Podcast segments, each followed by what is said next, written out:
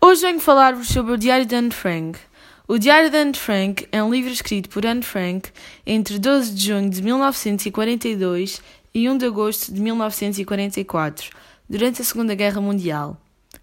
É conhecido por narrar momentos vivenciados pelo grupo de judeus presos nos esconderijos durante a ocupação nazi dos Países Baixos. Desde então, foi publicado em mais de 40 países e traduzido em mais de 70 línguas. Venderam-se também mais de 35 milhões de cópias em todo o mundo. Suas anotações foram declaradas pela Organização das Nações Unidas para a Educação, a Ciência e a Cultura como património da humanidade. Anne Frank era uma menina como outra qualquer, porém, a única diferença que tinha era ser de origem judaica.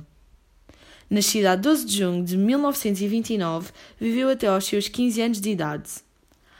Ao governar a Holanda, Hitler criou leis anti-judaicas, até que, em 1942, todos os judeus tinham que ir para campos de concentração, onde lá morriam de fome, doença e exaustão.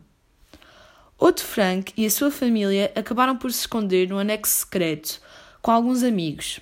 Passaram lá dois anos e Anne escrevia como era viver o dia a dia num esconderijo. No dia 4 de agosto, o anónimo denunciou o esconderijo, onde estavam escondidos. E foram enviados para campos de concentração, onde morreram de fome e doença. O único sobrevivente foi Otto, pai de Anne. A personagem que mais marcou no livro foi sem dúvida Anne Frank, devido a toda a situação por que passou e também ao facto da mentalidade dela ser bastante avançada para a sua época e para a sua idade. Um dos grandes temas que me levou à reflexão foi o racismo contra os judeus, pois na altura em que Anne vivia foram mortos mais de 6 milhões de judeus com o Holocausto.